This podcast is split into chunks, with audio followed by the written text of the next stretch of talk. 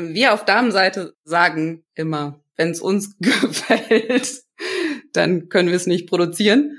Man muss versuchen, das so objektiv wie möglich zu sehen, mit offenen Augen durch die Straße gehen und, und wirklich ganz bewusst gucken, wie sieht denn unsere Kundin aus? Hi und herzlich willkommen zu einer neuen Folge von Gesprächsstoff, dem Podcast bei Pekun Kloppenburg Düsseldorf.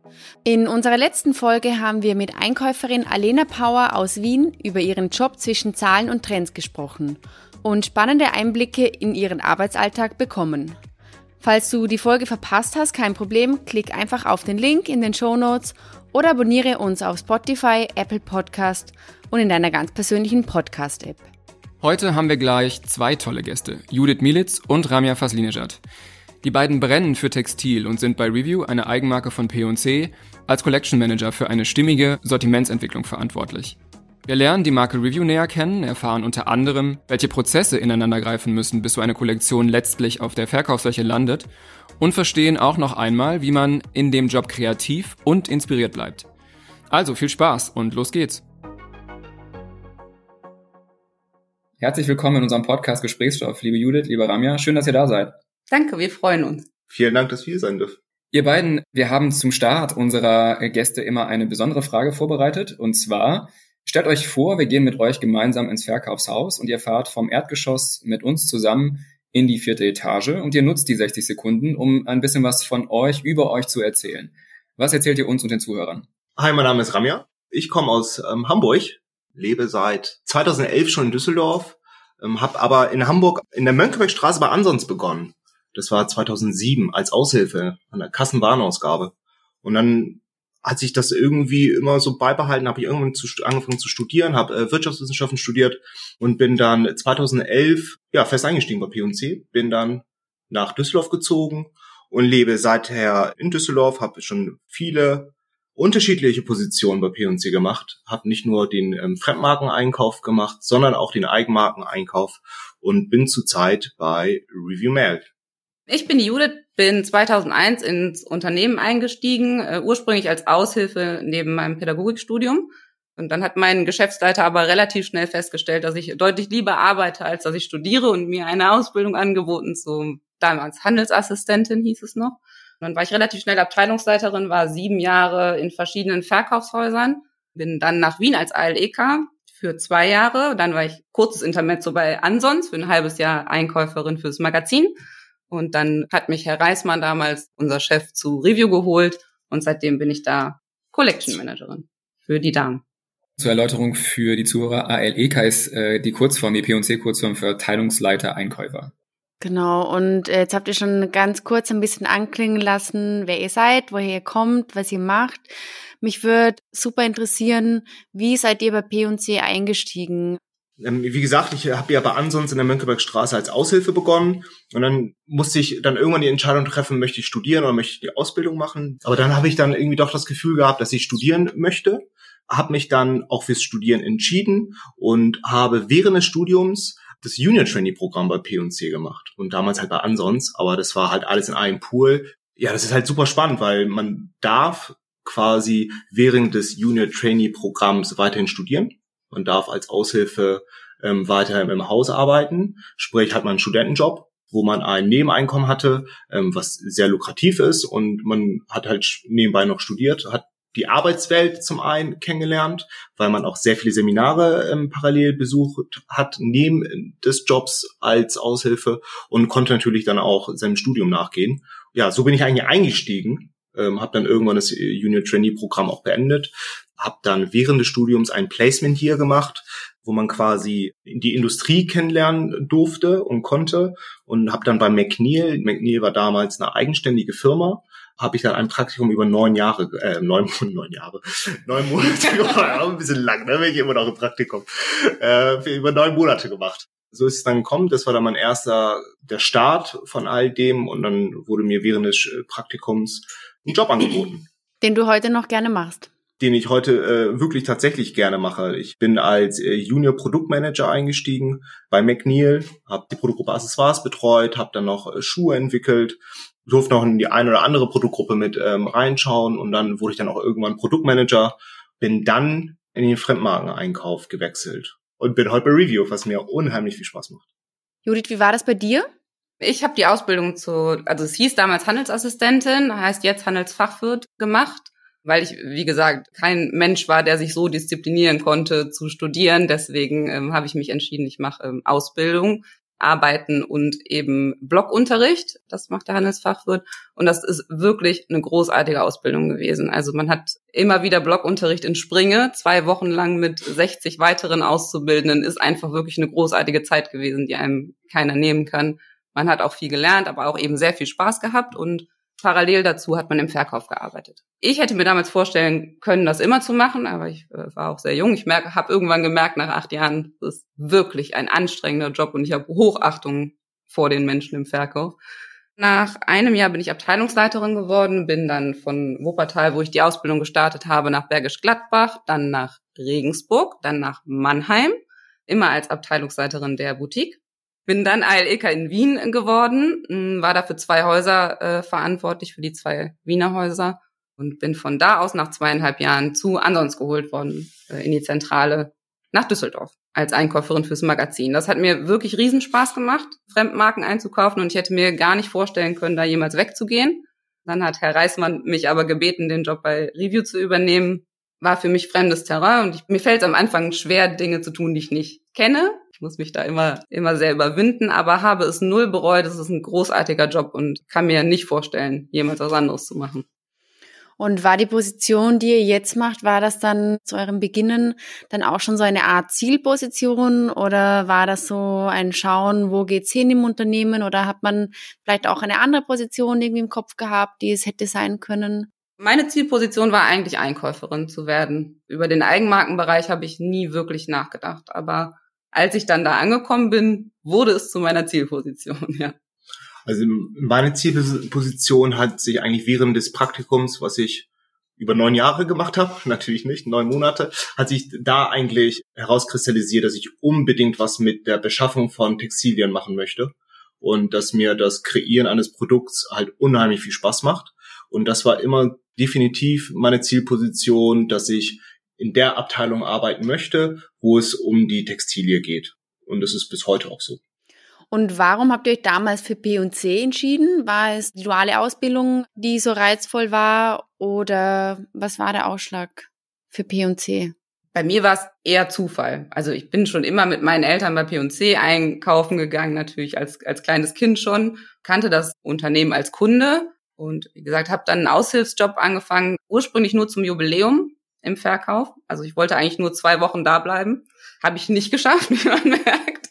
Und äh, das hat mir dann in Kürze so viel Spaß gemacht und ich fand die Mitarbeiter so nett und den Geschäftsleiter so nett, dass ich mir einfach vorstellen konnte, für immer in diesem Unternehmen zu arbeiten. Und es sieht schwer danach aus, dass ich das für immer schaffe. Ja, es hat ähnlich bei mir begonnen. Also das war auch das Einkaufen bei Ansons, was ich als junger Typ im Abitur in der Abteilung Magazin, was vielleicht Judith sogar zu der Zeit eingekauft hat, weiß ich gar nicht. Entschuldigung, so viel älter bin ich auch nicht. Spaß. Äh, ja, das war halt tatsächlich die coolen Sortimente und das Ansonsthaus auf der Bergwaldstraße war auch die Anlaufstelle, um das Unternehmen kennenzulernen und einfach äh, das Unternehmen cool zu finden. Jetzt steht auf eurer Visitenkarte, wenn man überhaupt noch Visitenkarten hat, beziehungsweise in eurer Signatur steht Senior Buyer Collection Manager. Könnt ihr unseren Zuhörern genau erklären, was macht ihr in eurer Position und wie sehen grob eure Aufgaben aus? Ich teile es auch in zwei Hälften ein. Also das eine ist Senior Buyer, wie du es gerade richtigerweise gesagt hast, und Collection Manager. Ich beginne mal mit Collection Manager. Wir als Collection Manager sind die Manager der Kollektion.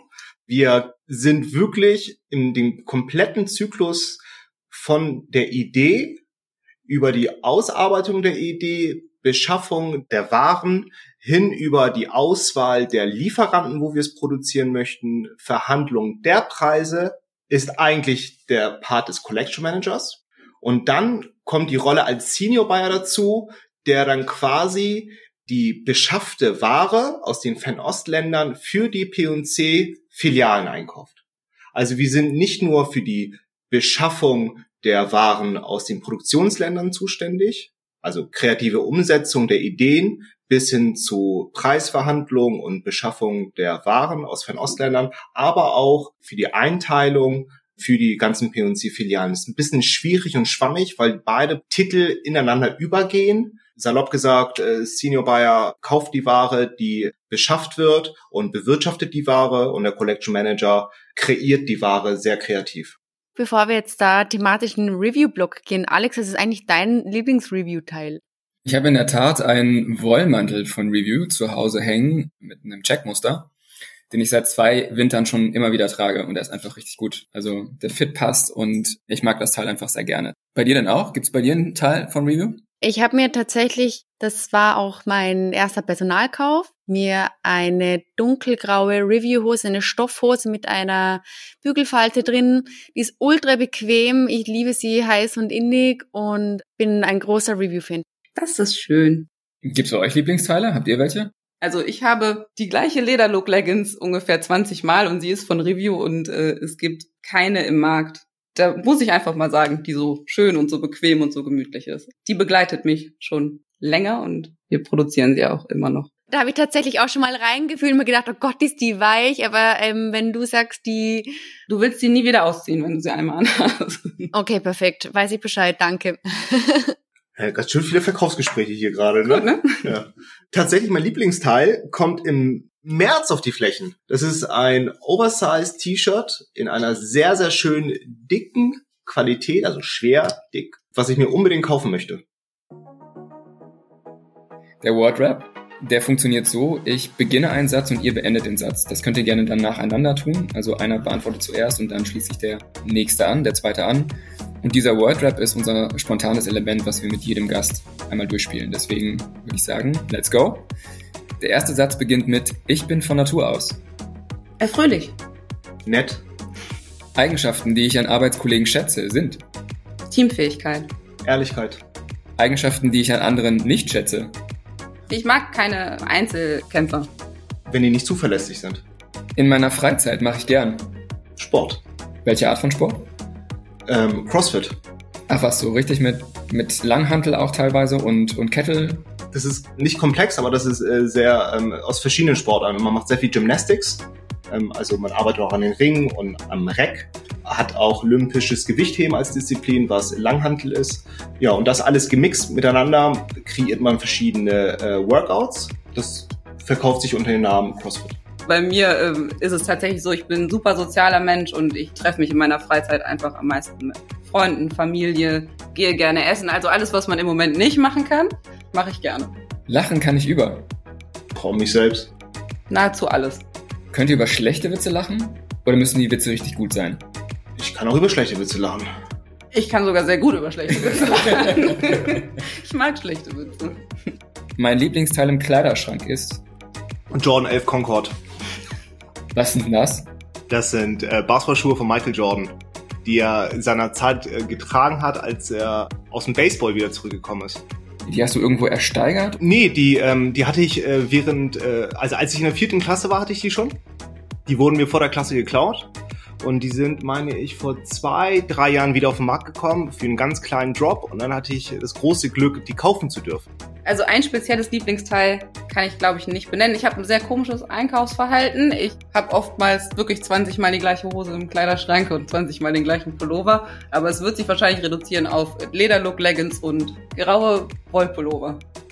Dann dürfte dir vielleicht über das Weiterführen des nächsten Satzes gar nicht so schwer fallen. Wenn ich ein Kleidungsstück wäre, wäre ich. Sneaker. Äh, Lederlook, Leggings und ein schulterfreier Pullover. Ramja, wie viele Sneakers hast du denn eigentlich zu Hause? Boah, wie viele Sneaker müsste ich wirklich durchziehen? Das habe ich noch nicht getan. Vielleicht, weil ich habe auch leider neu verpackte Sneaker, die ich nicht angezogen habe. 40 vielleicht? Und wo bringst du 40 äh, Paar Sneaker unter? Hast du ein eigenes Sneakerzimmer? Ich habe tatsächlich einen eigenen Raum für, äh, für die Klamotten. Und Judith, du äh, ziehst es durch auch mit halbe Schulter frei im Winter. Also bei 0 Grad machst du das auch. ja. Ich fühle mich sonst aber auch eingeengt einfach. Ich finde ja auch tatsächlich, ich kenne dich ja nur so, Judith, und ich finde, das ist eine Marke mittlerweile geworden. Ach, das hast du aber schön Doch, gesagt. das geht gar nicht, geht gar nicht, ich kann mir das gar nicht anders vorstellen. Review ist eine Eigenmarke von P&C und Eigenmarken werden von uns ja designt, produziert und sind bei uns in unseren Stores exklusiv erhältlich. So, wenn man das nochmal trennt zu Fremdmarke, du hast es auch so ein bisschen beschrieben, Ramja, vorhin. Fremdmarke wird hingegen geordert von unseren Einkäufern und ist deswegen auch nicht exklusiv bei P&C erhältlich, sondern auch in anderen Stores oder bei anderen Einzelhändlern. Und das sind halt oft internationale Brands. Wenn ihr jetzt aber mal Review beschreiben müsstet und ihr geht mal davon aus, der Zuhörer kennt Review vielleicht so als Marke noch nicht. Es gibt den einen oder anderen, der kennt die sicherlich von unseren Boutiqueflächen in den Häusern. Aber wenn ihr Review beschreiben müsstet, wie würdet ihr das den Zuhörern beschreiben als Marke? Ich glaube, das ist äh, zwischen Damen und Herren ziemlich unterschiedlich. Also bei den Damen würde ich sagen, dass Review eigentlich bekannt dafür ist, sehr feminine, verspielte Teile zu haben in einem guten Mix mit modischen Highlights und guten Basics zu erschwinglichen Preisen. Ja, für die Herren gesprochen ähm, ist es gar nicht so weit weg, wie Judith das auch für die Mädels gesagt hat. Wir versuchen halt nur ein bisschen mehr den streetigen ähm, Aspekt mit reinzubringen. Also streetig meine ich im Sinne von Streetwear, sehr an der Puls der Zeit. Ich versuche schon äh, sehr modische Akzente mit in die Kollektion zu bringen. Die sagen immer intern, das muss Street Credibility haben. Wir haben einfach den großen Vorteil, wir können alles zielgerichtet entwickeln. Also wir meinen unseren Kunden sehr gut zu kennen.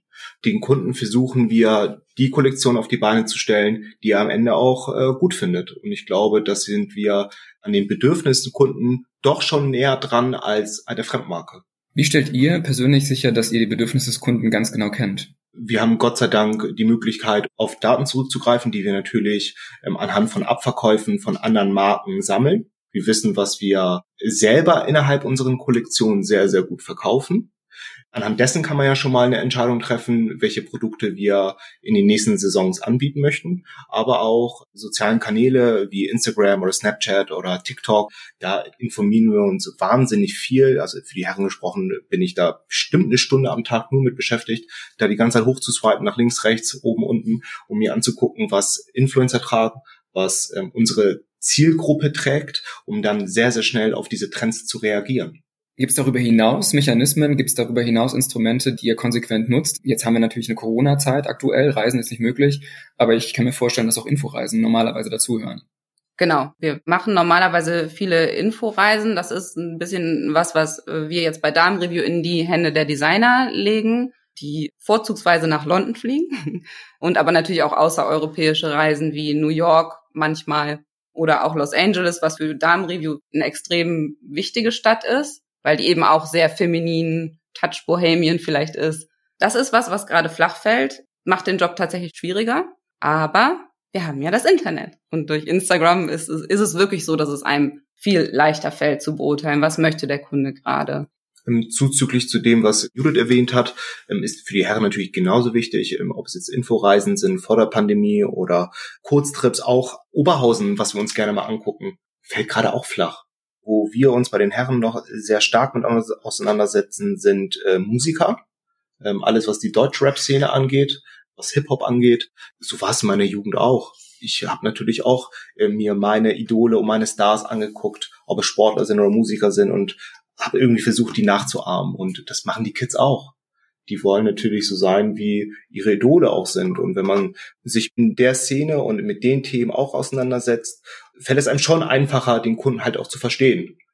Und da lässt sich, glaube ich, die nächste Frage ganz gut anschließen, weil ich glaube, jedem Boutique-Kunden von P&C fällt auf, es gibt ja die sogenannten Trendflächen und auf den Trendflächen wiederum die Möglichkeit, über Shop the Look Flächen sich dann auch genauso, vielleicht über Inspiration, einzelne Teile rauszuziehen, die man gut findet, oder direkt auch ein ganzes Outfit zu kaufen. Ist das Konzept dahinter auch angelehnt an jemanden, der quasi durch Instagram durch einen Feed swiped und da sagt, boah, das gefällt mir und das kaufe ich und dann so einen Impuls zu senden auch an den Kunden? Wie würdet ihr das Konzept erklären? Da werden die Highlights aus den Kollektionen, Fremdmarke plus Eigenmarke gebündelt auf einer Fläche gezeigt. Ob es ein Farbthema ist, ob es ein äh, Logo-Thema, Markenthema ist, ob es angenommen eine Utility-Weste ist gerade in und angesagt, zeigt man die Utility-Westen, die man über alle Marken gekauft hat, gebündelt an einem Ort. Oder man zeigt ein Outfit, Longwear, angenommen Juicy Couture geht jetzt durch die Decke und man braucht wieder Niki-Anzüge, dann würde man das da zeigen. Welche Schritte sind denn notwendig, bis so eine Kollektion wirklich da landet, wo der Kunde sie kaufen kann? Ja, also erstmal eine anständige Planung. Klingt trocken, aber man muss sich natürlich ein Budget vornehmen, was man glaubt verkaufen zu können. Das heißt, das ist der Grundrahmen der Kollektionsentwicklung. Also auch man plant das Budget sogar innerhalb der Produktgruppen. Das ist natürlich was, was sich stetig ändert. Nur das Grundbudget bleibt dabei. Und dann überlegt man sich halt, guckt man sich im Internet um, guckt man sich Trends an, guckt man sich Renner im Vorjahr an, überlegt sich, welche Qualitäten will ich benutzen, in welchen Monaten. Und dann entwickelt man die jeweiligen Monatskollektionen. Also Oder man hat bei Loredana jetzt eine Lederleggings gesehen, über die ihr gerade gesprochen habt. Und dann entscheidet man als Reviewer, man möchte eine Lederleggings machen. Und dann sagt man, geht man los, wo kriegt man die Ware her, welche Passform ist die richtige, was darf es kosten, was möchte der Lieferant für die Produktion denn haben? Ist es denn irgendwo kostendeckend für das, was man beim Lieferanten zahlt und für das, was man verkaufen möchte? Und da muss man halt zusehen, okay, wie viele Teile kauft man für das Haus oder für die Filiale Düsseldorf? Sind sechs Teile das Richtige oder sind vielleicht 200 Teile das Richtige? Und das macht man eigentlich für jede Filiale, die wir haben. Natürlich auch für unseren Online-Shop. Wenn wir uns diesen Kollektionsentwicklungsprozess einmal angucken und dann gibt's natürlich verschiedene Steps, die da durchgemacht werden, bis irgendwann die Kollektion fertig ist. Wenn ihr uns da einmal durchführt, welche Bereiche greifen da oder müssen da ineinander greifen, damit eine Kollektion am Ende zu der wird, die sie ist und die sie sein soll? Also bei uns ist es der Collection Manager mit den Designern, dem Sourcing, das sind die Materialbeschaffer und am Ende auch die Leute, die die Preise verhandeln mit den Lieferanten. Das technische Team, die zuständig sind für die Bemaßung und die Schnitte. Mit denen sitzen wir zusammen und machen ein Designer Day. So fängt es eigentlich an. Da bringt jeder seine Ideen mit ein. Wir als Collection Manager eben den Kollektionsrahmenplan und sagen, pass auf, stell mir vor, für diesen Monat haben wir fünf T-Shirts, fünf Pullover äh, in so und so viel Farben. Dann sagt man selber, was man sich vorstellen könnte. Und dann schmeißt eben jeder seine Ideen in den Raum. Also eine Art Brainstorming. Dann wird in diesem Designers Day eben fixiert, was man anmustert beim Lieferanten. Das heißt, im Anschluss daran gehen die Designer hin hm, und erstellen Tech Packs, heißt das, also technische Zeichnungen von den Teilen, die wir gerne anmustern möchten. Dann gucken wir am Ende dann nochmal drüber als Collection Manager und sagen, welche Farben wir gerne hätten zum Beispiel. Dann wird alles rausgeschickt. Vier Wochen später kommen die Muster und dann äh, gucken wir, ob die uns genauso gut gefallen, wie wir es uns in unserem Kopf vorgestellt haben. Was aber meist der Fall ist, weil ähm, unsere Lieferanten schon wirklich ewig mit uns zusammenarbeiten. Das heißt, die wissen, was wir möchten. Genau, und dann geht's in den Entscheidungsprozess. Also kaufen wir das wirklich? Ist der Preis, den der Lieferant dafür aufgerufen hat, realistisch? Kann ich den Verkaufspreis dafür verlangen? Ist das marktgerecht? Und wenn das alles passt, dann kaufen wir. Da hat man jetzt schon gut raushören können, dass das schon sehr eingespielt ist bei euch, bei den Teams und dass die Bereiche einfach super schon zusammenarbeiten. Es gibt aber sicherlich auch irgendwie so typische Stolpersteine in so einem Prozess. Wenn ihr euch da vielleicht auch zurückerinnert an was, was mal schiefgelaufen ist, das hast du gerade schon gesagt, da kommen dann diese sogenannten Verkaufsmuster, die kommen dann bei euch an und gibt es dann diese Momente, wo ihr dann sagt, boah, scheiße, das habe ich mir so aber überhaupt nicht vorgestellt. Das wirft euch natürlich zeitlich noch mal ein bisschen zurück, oder? Die gibt es und zwar sehr häufig dass Sachen kommen, die man überhaupt gar nicht cool findet, die man sich auch überhaupt gar nicht so vorgestellt hat. Und ich würde sagen, es kommt bestimmt ein, zwei Mal im Monat vor. Das sind Stolpersteine, definitiv, die einen auch zeitlich extrem zurückwerfen. Aber ich glaube, dass wir, ähm, so wie du auch gerade gesagt hast, dass wir ein schon sehr eingespieltes Team sind und ich glaube, dass wir auf diese Situation auch immer eigentlich eine passende Lösung haben. Ja. Entweder verabschieden wir uns von dem Teil oder wir wissen ganz genau, an welchen Hebeln wir ähm, drehen müssen, um das Problem zu beheben. Also ich empfinde es so, zumindest im Damenbereich, die Stolpersteine passieren später. Die Stolpersteine kommen, wenn man äh, einen Auftrag produziert hat und die Produktion halt eben einfach nicht so sauber läuft, wie man das gerne gehabt hätte. Jetzt nicht äh, sauber im Sinne von Social Compliance, sondern sauber im Sinne von, da geht mal was kaputt. Das wird zu doll gewaschen, dann hat das Teil Löcher. Der Schnitt ist falsch ist es zu lang, zu kurz. Und das sind wirklich die täglichen Herausforderungen, mit denen wir arbeiten. Und wir müssen uns überlegen, jetzt ist die Hose drei Zentimeter zu kurz rausgekommen. Ist das jetzt egal oder ist das eben nicht egal? Und das sind Entscheidungen, die wir jeden Tag treffen. Jetzt hast du mir ein Stichwort irgendwie schon zugerufen, ehrlich gesagt, und zwar Social Compliance. Wie stellt ihr denn sicher, dass in den Produktionsländern, mit denen ihr zusammenarbeitet, über die Lieferanten, ähm, für die ihr euch entscheidet, wie stellt ihr sicher, dass da wirklich alles, ich nenne es mal einfach beim Namen, mit rechten Dingen zugeht? vor der Pandemie hatten wir regelmäßig Trips, die wir auch zu unserem Lieferanten gemacht haben, um denen auch über die Schulter zu gucken. Ähm, das sind einfach auch Kontrollbesuche, nicht nur kreative Besuche, um da ähm, Kollektionen auf die Beine zu stellen, sondern auch nach den Rechten zu gucken, so wie du es gerade erwähntest. Es gibt verschiedene unabhängige Firmen, die auch die Produktionsländer, aber auch die Produktionsstätten überprüfen und kontrollieren. Mit diesen Unternehmen sind wir auch sehr stark im Austausch und wir listen erst nur Lieferanten, die durch einen Genehmigungsprozess durchlaufen sind, ob da auch ähm, die Arbeitszeiten eingehalten werden, ob Kinderarbeit dort stattfindet, ja oder nein ob es genug Essen mittags gibt für die Mitarbeiter, ob die Kinder von den Mitarbeitern mit zur Arbeit gehen können, um sich dort aufzuhalten, weil die, weil die zu Hause nicht die Möglichkeit dazu haben, etc., etc., etc. Mhm. Ja, danke euch für eure Transparenz da in dem, in dem Schritt, weil ich glaube, dass das für viele Kunden wirklich spannend ist und auch für viele Zuhörer, weil ähm, das sieht man ja nicht, wenn man das Teil in der Hand hat. Ne? Also was da eigentlich tatsächlich an Prozessen auf der einen Seite hinter ist, aber auch wie ihr sicherstellt, dass da auch wirklich eben nicht, wie ihr sagt, Kinder an den Maschinen sitzen, ähm, um es mal ganz platt auszudrücken. Ne? Und ich glaube, ein ganz wichtiger Punkt auch, gerade in, im Textil.